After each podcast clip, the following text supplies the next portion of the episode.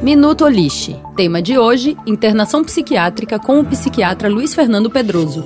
A internação psiquiátrica é um recurso fundamental no tratamento dos transtornos mentais graves.